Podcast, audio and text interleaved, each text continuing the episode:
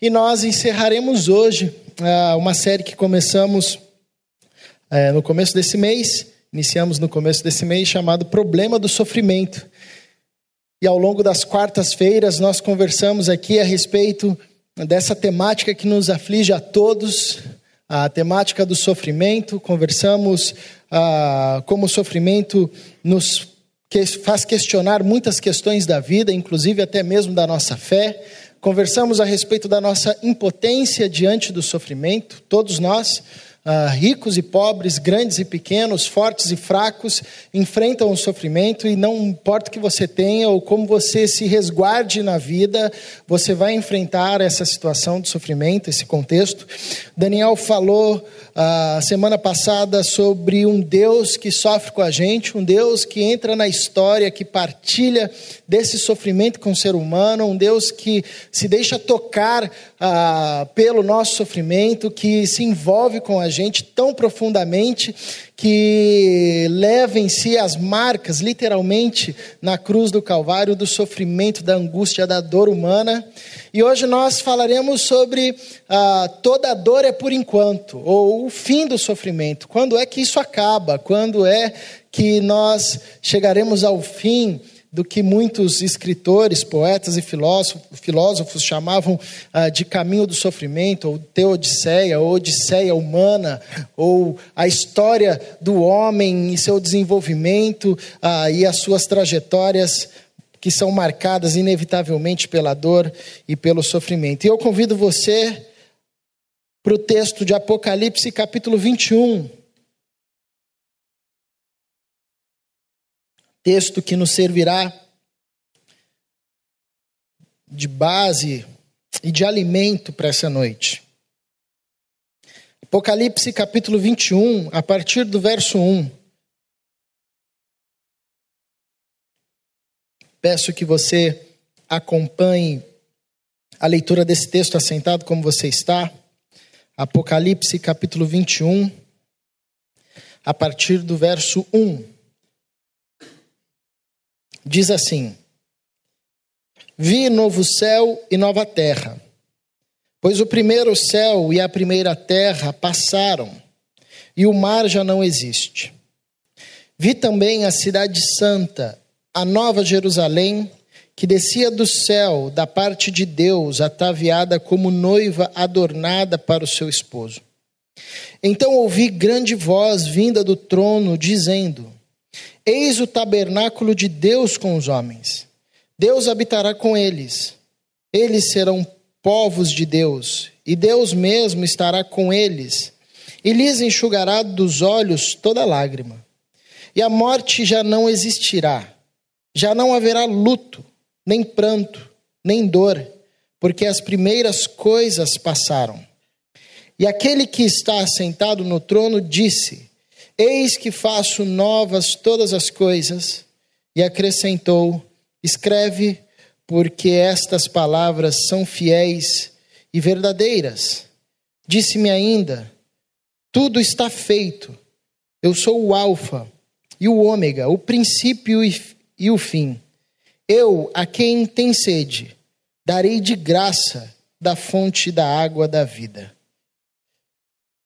Vamos orar? Senhor Deus, pelo teu Santo Espírito que habita em nós e está no nosso meio, pedimos que os nossos olhos sejam abertos para que vejamos a tua vida, para que vejamos tudo o que o Senhor tem construído para nós, para que vejamos, que os nossos olhos possam contemplar o que o teu servo João contemplou: um novo céu e uma nova terra. Isso é um milagre, Senhor. Isso não é apenas o exercitar de uma esperança, mas é uma revelação, um milagre que o teu Santo Espírito faz em nós, abrindo os nossos olhos, e mesmo em meio ao caos, dando-nos a oportunidade de vermos a ressurreição e vivermos a partir e pela ressurreição.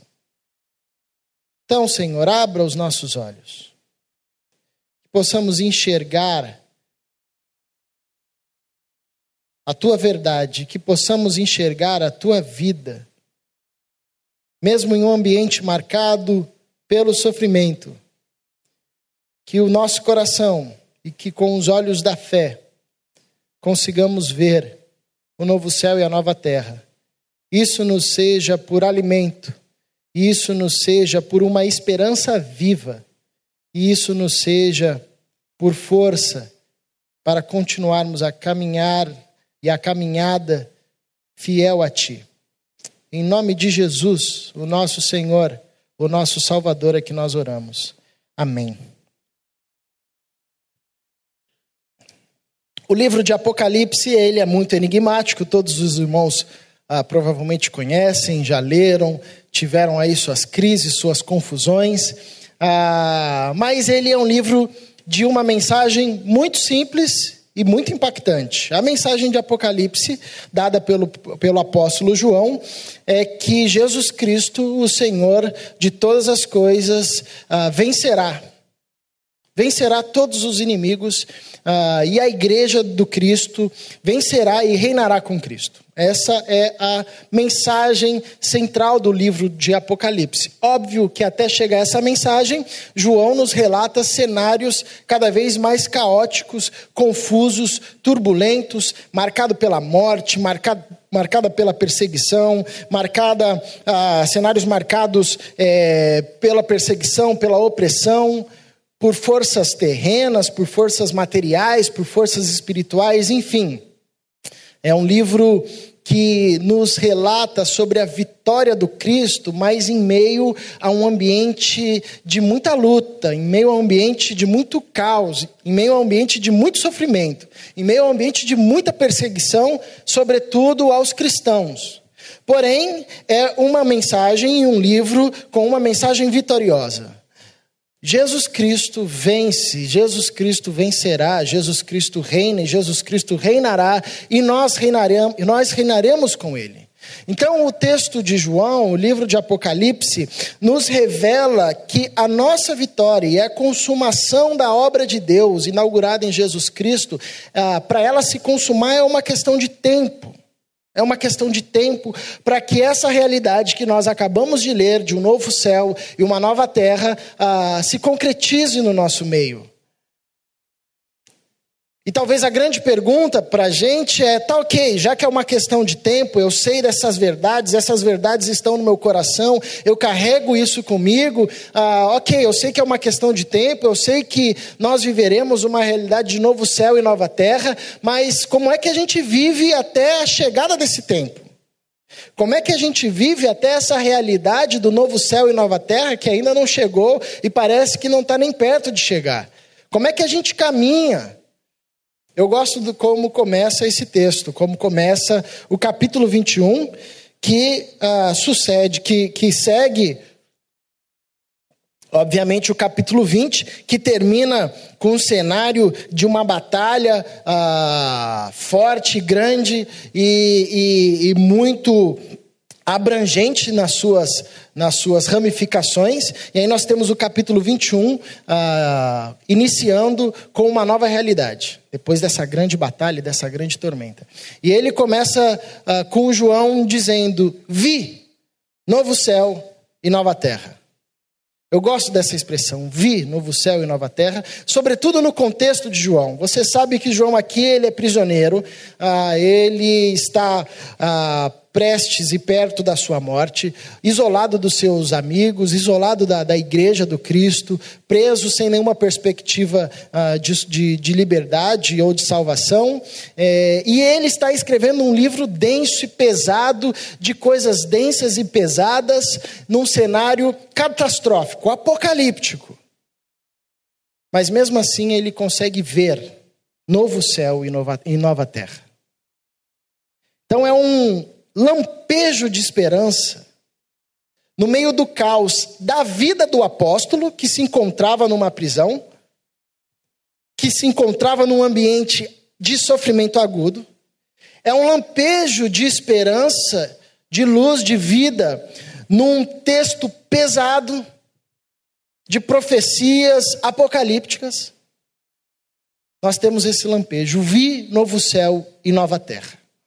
Como que nós vivemos sabendo dessa verdade, sabendo que é uma questão de tempo para que se chegue, se inaugure de forma plena e concreta esse novo céu e essa nova terra, ah, nesse ambiente de sofrimento que muitas vezes se aproxima e se intensifica na mesma medida que o livro de Apocalipse ou como o contexto do apóstolo João. Nós vivemos a partir desse milagre de ver o novo céu e a nova terra.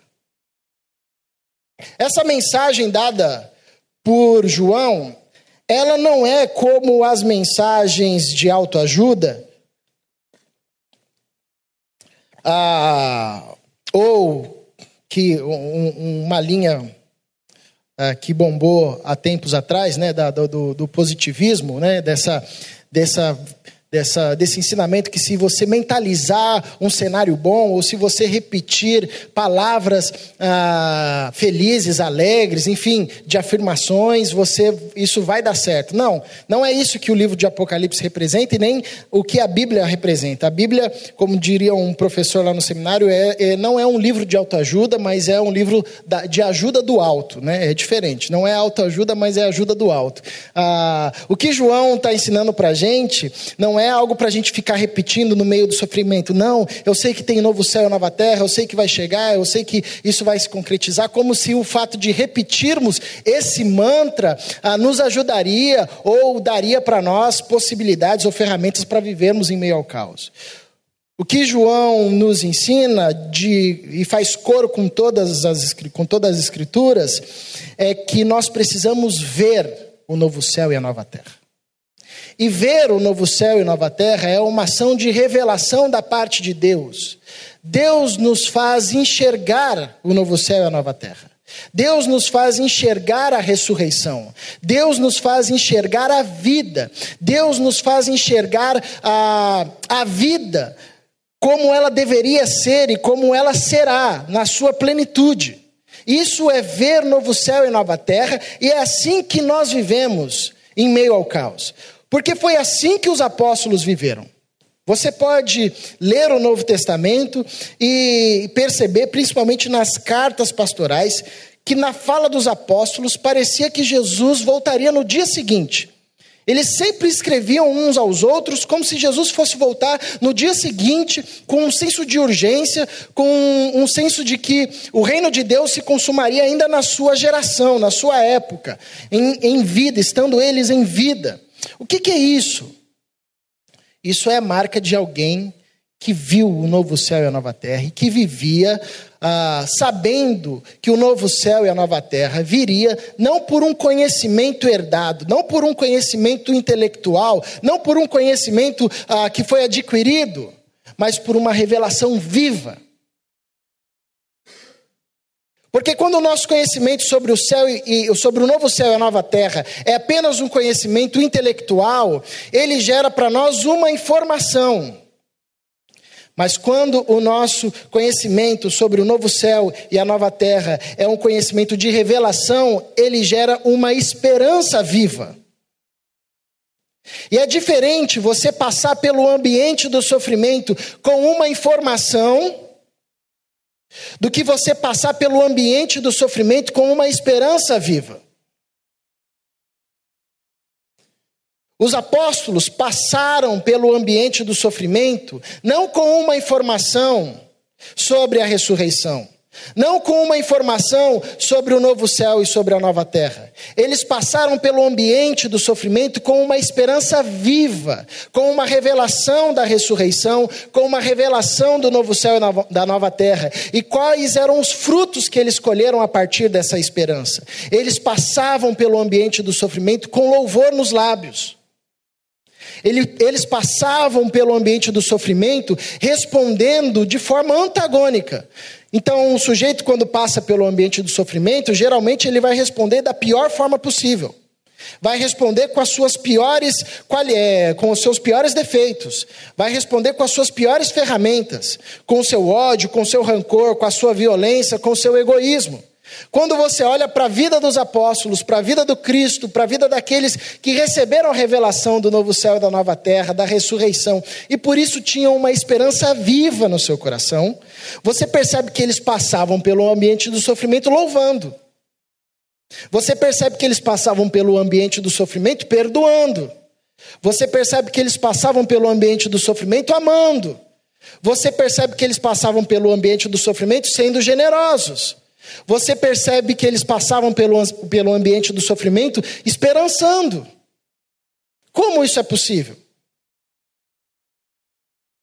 Isso só é possível se nós, pela graça de Deus, formos, formos presenteados e agraciados com que João foi, com essa perspectiva de, no meio do caos, de, no meio de uma revelação apocalíptica, caótica e confusa, ver novos céus e nova terra. E meus irmãos, isso não é fruto do exercício intelectual. Eu não consigo passar isso para você, você não consegue passar isso para mim, embora a sua vivência de esperança no meio ao caos me inspire e gere alegria em mim, e gere questionamentos em mim, mas isso não é transmissível, não dá para transmitir isso. Isso é uma revelação dada por Deus. Deus nos revela isso no coração. Deus nos revela essa verdade. O Espírito Santo faz cair as nossas escamas dos olhos que nos cegam e nos faz perceber o que nós temos em Jesus Cristo de Nazaré: ressurreição, nova vida, vida plena, vida abundante, vida que sobrepõe ao sofrimento, vida que sobrepõe ao caos. Isso não quer dizer que a partir dessa revelação você será é, é, protegido de qualquer causa ou sofrimento. Não, você vai passar por muito mais caos e muito mais sofrimento ainda. A grande diferença é que você não passará com uma informação na sua mente. Você passará com uma esperança viva no seu coração. Isso é fruto da revelação de Deus. Por isso que o apóstolo Paulo e outros apóstolos, mas sobretudo o apóstolo Paulo, ele algumas vezes, nos seus escritos, sobretudo para algumas igrejas, igrejas um pouco mais complicadas, ele orava e escrevia, né, que ele orava a Deus para que os olhos desses irmãos ah, fossem abertos, para que eles pudessem enxergar o que eles ganharam em Jesus, ou para que eles pudessem enxergar de, as grandezas de Deus, ou que eles pudessem enxergar a verdadeira vida ou a, o poder da ressurreição. Nós precisamos ver o novo céu e a nova terra. O que, que isso significa? Que nós devemos viver em oração, pedindo ao Pai que nos revele a verdade do novo céu e da nova terra. Isso não pode ser para nós uma mera informação da qual nós ficamos repetindo, repetindo como uma espécie de mantra, porque isso será apenas uma informação. E no momento do sofrimento agudo, nós não conseguiremos dar re outra resposta senão resposta do nosso velho homem, respostas do nosso velho homem, da nossa natureza caída. Porém, se nós experimentarmos esse abrir dos olhos e conseguirmos enxergar pela graça de Deus o novo céu e a nova terra, a ressurreição, que é a base da nossa fé, isso vai gerar no nosso coração uma esperança viva. Então, mesmo no ambiente de sofrimento, mesmo no ambiente complexo, mesmo no ambiente de caos, mesmo no ambiente ah, onde as nossas possibilidades de vida são limitadas, nós, por essa esperança viva, conseguiremos responder ah, com ações que nós nem imaginaríamos. Agora, uma coisa interessante nesse texto, além dessa verdade que nos deve ser viva no coração, de que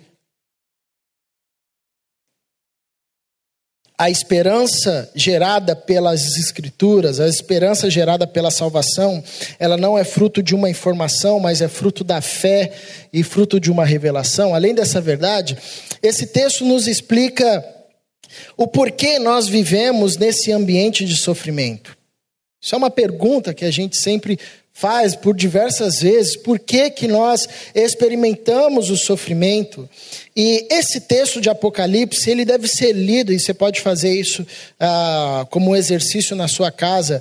É, o Apocalipse 21 e 22 é uma leitura que deve ser lida concomitantemente com Gênesis 1, 2 e 3. Porque nós temos na Bíblia duas criações. A primeira criação de Gênesis, ou na verdade, dois planetas, ou, ou duas possibilidades de ambiente de vida, o jardim no livro de Gênesis e a Nova Jerusalém, a cidade de Apocalipse. Nós temos a primeira criação no livro de Gênesis e a segunda criação no livro de Apocalipse.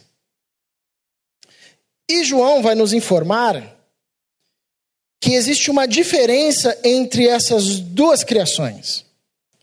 E qual é a grande diferença entre essas duas criações? É que em Apocalipse, nós temos a descrição de uma criação, ou de um planeta, ou de uma cidade, ou de um ambiente de vida que é pleno, marcada pela plenitude. Então, João nos revela que no novo céu e na nova terra não haverá mais choro, não haverá mais morte, nós não precisaremos mais da luz do sol, ah, não terá mais o mar, é, então não haverá separação, Deus estará conosco, Ele habitará conosco, então não terá essa, essa experiência ou essa sensação da ausência de Deus, Ele estará no meio do seu povo, ah, Ele vai enxugar dos nossos olhos as lágrimas, não haverá dor, Ele vai descrevendo um contexto de plenitude. Enquanto que em Gênesis 1, 2 e 3, por mais que nós saibamos que tudo que Deus criou é muito bom, mas é uma criação que há contradição. Porque tem dia e tem noite. Tem uma árvore que tem um fruto que é do bem e do mal. Tem uma lei com possibilidade de obedecer e desobedecer. Então nós temos duas criações nas Escrituras. Tanto que Apocalipse 22, João vai nos informar que no meio da cidade tem uma árvore, que é a árvore da vida. Olha que interessante, ele traz de novo, ele percebe que a árvore da vida aparece aqui, lá no final. Só que no jardim você tinha a árvore da vida e a árvore do conhecimento do bem e do mal. Porém, nessa nova criação que é marcada pela plenitude, você só tem a árvore da vida. Porque a árvore do conhecimento do bem e do mal, que é essa árvore do fruto contraditório, um fruto que produz bem e mal, duas coisas antagônicas que são conjugadas numa mesma árvore. Isso é contradição. Não existirá mais. João chama esse período que nós vivemos, de Gênesis até a chegada desse novo céu e nova terra, de primeiras coisas. Ele diz: não haverá mais morte, mais choro, mais dor, porque as primeiras coisas se passaram. Esse período que nós vivemos, desde Gênesis até a consumação desse texto, ele é chamado de primeiras coisas. Então nós estamos nesse ambiente de primeiras coisas. E qual é a característica desse ambiente? E por isso nós vivemos uh, ambientes de sofrimento. A característica desse período chamado primeiras coisas, característica central e marcante, é a contradição. Nesse ambiente das primeiras coisas, nós conjugamos coisas contraditórias. Nós conjugamos realidades contraditórias. A nossa vida ela é contraditória. Nós vivemos experiências contraditórias. E isso é que gera o sofrimento, e isso é que intensifica o sofrimento. Nós nascemos, mas quando nascemos já estamos num processo de morte. Nós amamos, mas também odiamos. Nós temos nos nossos braços, mas também nos afastamos. Um dia o sujeito está com a gente, no outro dia não está mais. A gente acorda feliz, vai dormir triste. Ou acorda feliz e já logo em seguida fica triste. Tem dia que estamos bem, tem dia que estamos mal, maus. Ah, nós carregamos verdade e mentira. Nossas mãos constroem e destroem. Nossa mente sonha. Nossa mente também se auto-sabota. A gente faz o bem, mas a gente também faz o mal. Contradição. Nós estamos presos num ambiente chamado primeiras coisas, num período chamado primeiras coisas, que é marcada, que é marcado por esse agudo da contradição. Nós temos contradição dentro de nós, na nossa família, na nossa sociedade. Nós intencionamos coisas para o bem e essas coisas, ferramentas que criamos, se transformam para o mal. Contradição. E isso é consequência direta da escolha que o homem fez no jardim. Ele escolheu da árvore do conhecimento do bem e do mal. Uma árvore que possuía um fruto contraditório, com coisas antagônicas conjugadas numa mesmo, no mesmo fruto, bem e mal. Por isso, a nossa história foi e é construída a partir da contradição. Mas no jardim, o homem tinha uma outra possibilidade. Ele poderia escolher do fruto da árvore da vida, que é pleno, só tem um fruto, vida. E se ele comesse desse fruto, toda a nossa história até aqui, nesse período chamado Primeiras Coisas, seria construída a partir da plenitude. Nós só construiríamos sociedades a partir da verdade, relacionamentos a partir da verdade, a partir do amor, a partir da bondade. Não existiria o contraditório. Porém, o fruto que o primeiro casal escolheu foi o fruto da contradição. Mas talvez você diga assim: Poxa, hein, Adão? Eva, vacilaram, hein, meu? Caramba, perdemos. Imagina que legal. Todo esse tempo de história sendo construída a partir da lógica da plenitude. Ah, a gente viveria, já teríamos dominado ah, as galáxias. Aí você diz: Poxa, por que, que o primeiro casal fez isso? Na verdade, nós replicamos esse mesmo movimento. Porque o pecado nada mais é do que voltar ao jardim e escolher do fruto da árvore do bem e do mal, do conhecimento do bem e do mal. Então, toda vez que nós estamos diante de uma situação, ah, ou, ou todo dia que nós nos levantamos, nós temos essa oportunidade está diante de nós a árvore da vida ou a árvore do conhecimento do bem e do mal. E quando nós escolhemos algo que nos lança para a realidade do pecado, ou algo que intensifica a contradição, nós estamos lançando mão da árvore do conhecimento do bem e do mal, e estamos construindo a nossa história a partir dessa árvore. E colhendo consequências a partir dessa árvore.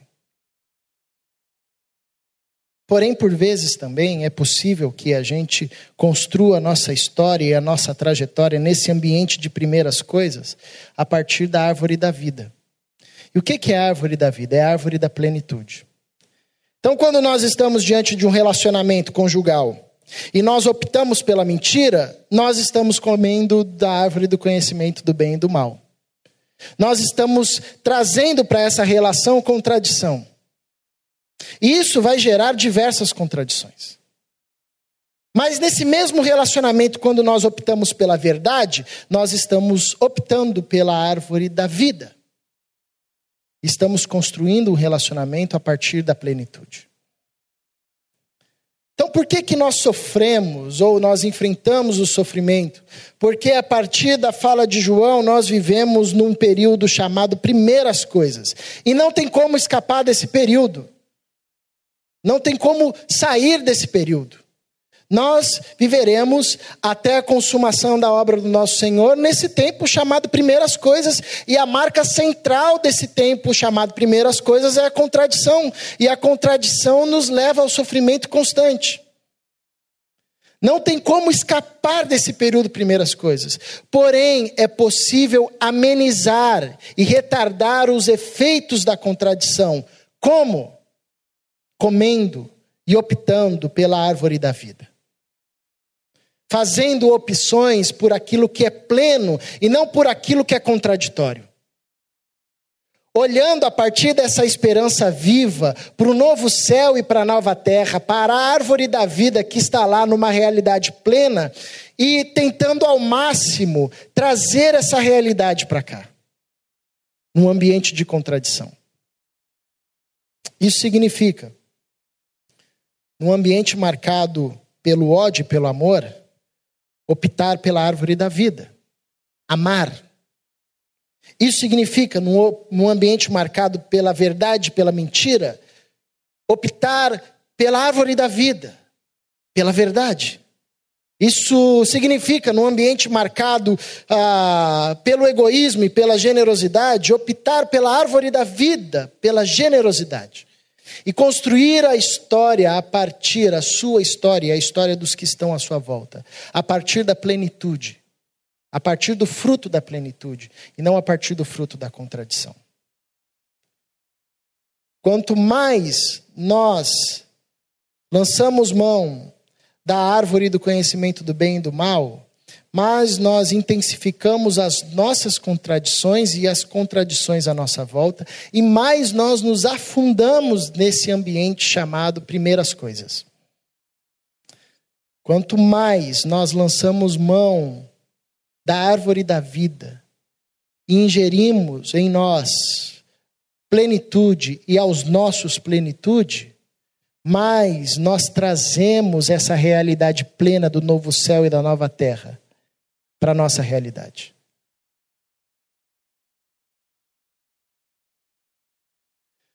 Então é uma questão de tempo para que as primeiras coisas passem.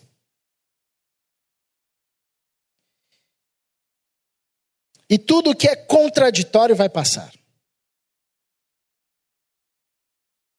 E só restará, e só ficará, e só se eternizará aquilo que é pleno.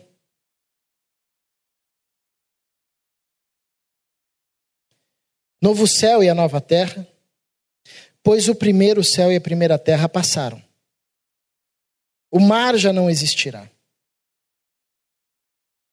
Deus habitará com eles Deus enxugará as suas lágrimas. A morte, contradição, já não existirá. Não haverá luto, contradição. Não haverá pranto, contradição. Nem dor, contradição. Porque as primeiras coisas se passaram.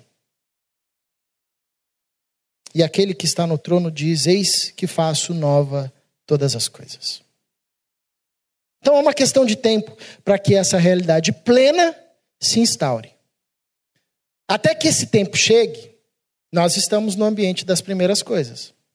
E não tem como fugir. Você pode ser muito crente, você pode ser pouco crente, você pode ser muito rico, você pode ser muito pobre, você pode ser muito bonito, você pode ser muito feio, não importa. Todos nós estamos nesse ambiente das primeiras coisas. Nós não conseguimos fugir disso.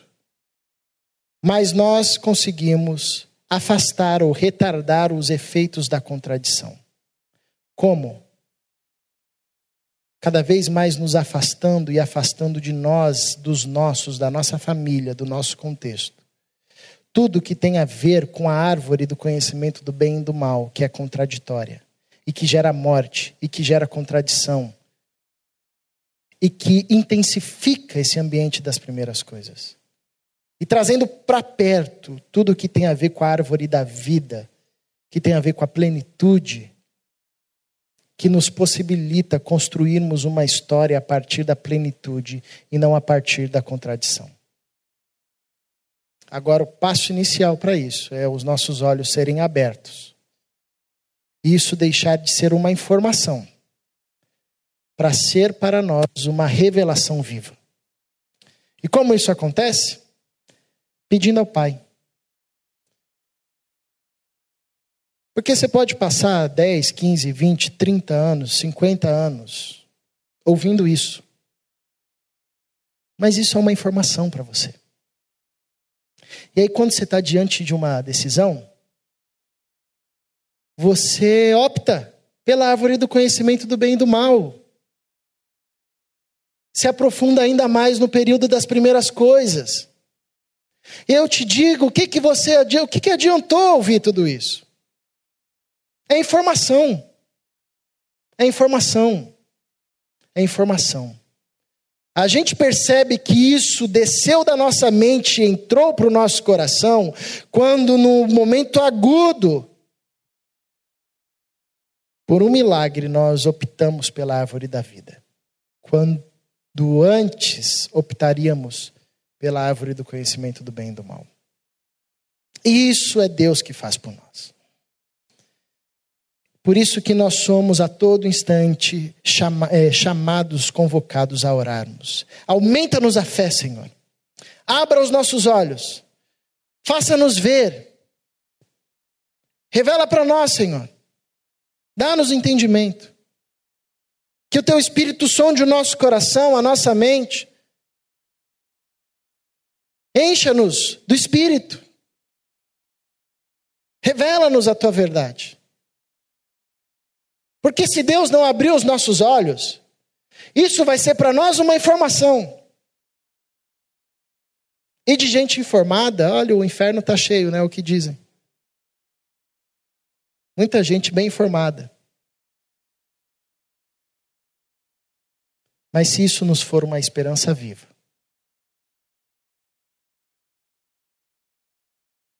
nós viveremos como os apóstolos viveram. Como o livro de Hebreus vai nos informar no capítulo 11 sobre os heróis da fé, que viveram sem desfrutarem da promessa que lhes tinham sido feita, feita. Porém viveram com fé até o final de suas vidas e se tornaram homens e mulheres dos quais o mundo não era digno. Então, a minha oração diante desse texto é que o Senhor nos proporcione esse milagre de vermos o novo céu e a nova terra. Isso não é, não estou querendo dizer que você vai orar e Deus vai fazer igual fez com João, te levar num lugar, fazer você enxergar um monte de anjo. Não, não. Pode ser que aconteça isso, legal, mas é muito mais simples que isso, porém tão profundo quanto. É um levantar de uma oração que a gente percebe que alguma coisa mudou. A gente às vezes nem consegue explicar. Mas a gente consegue compreender que antes era uma informação, mas agora é uma esperança viva. Então, minha oração nessa noite é essa: Senhor, abra os nossos olhos. Faça-nos ver novo céu e a nova terra. Porque não tem como. Nós estamos no ambiente das primeiras coisas, que a marca é a contradição. Não tem como sair disso. Mas tem como, mesmo nesse ambiente de contradição, viver realidades de plenitude. E isso começa a partir dos nossos olhos abertos, quando conseguimos ver o novo céu e a nova terra, ver a ressurreição do Cristo, entender isso, isso desce para o nosso coração e os nossos passos vão se encaminhando em direção à árvore da vida e não mais em direção à árvore do conhecimento do bem e do mal. Convido você a ter um tempo de oração, a responder a Deus com as suas palavras, a forma como essa mensagem ecoa no seu coração.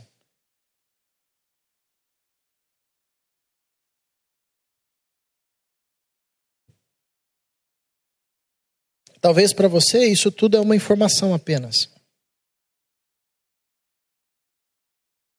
Peça ao Senhor para que confronte o seu coração endurecido.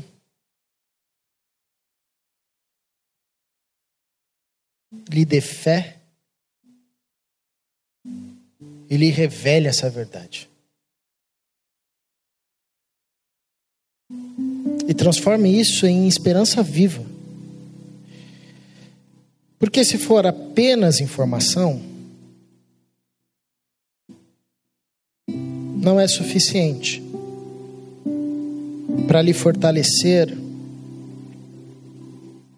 diante das contradições do sofrimento, diante da contingência das primeiras coisas. Mas se o Senhor nos der a graça de vermos novo céu e nova terra, se isso nos for revelado como uma verdade do fundo do nosso coração, clara na nossa mente, como um alicerce firme da nossa fé, muito mais que um conhecimento intelectual. Aí sim, mesmo caminhando num período das primeiras coisas, nós viveremos como cidadãos do novo céu e nova terra. E aí, tudo, ou quase tudo, que estiver à nossa volta, será marcada, marcado pelos sinais da plenitude e não mais pelos sinais da contradição. Ensina-nos, Senhor. Revela-nos, Senhor Ajuda-nos, Deus, porque nós não conseguimos pelas nossas próprias forças. Nós dependemos de Ti. Que isso não seja apenas uma informação, pois a Tua palavra é viva, ela é poderosa, e a Tua salvação nos transforma, converte o nosso olhar, a nossa mente, o nosso coração, o nosso ser a nossa história. Revela-nos, Pai. Abra os nossos olhos. Faça-nos ver a tua ressurreição, o novo céu e a nova terra. Mesmo aqui nesse ambiente marcado pelo sofrimento e pelo caos, pelas primeiras coisas. Faça-nos ver o novo céu e a nova terra. E isso nos seja uma, uma esperança viva não uma informação, mas uma esperança viva. Para que vivamos aqui, nesse ambiente de contradição, marcados e cheios da plenitude da tua vida. Pois onde o Senhor está, a plenitude e abundância de alegria. Dá-nos, Senhor desta graça. Isso é obra tua. Nós não temos como pagar, não temos como adquirir. Por isso nós pedimos isto, apegados ao sacrifício de Jesus Cristo. Confiados e guardados nesse sacrifício, sabendo que o Senhor nos ouvirá não pelos nossos méritos, mas pelos méritos do teu filho, o nosso Senhor e o nosso Salvador. Cristo Jesus. Amém.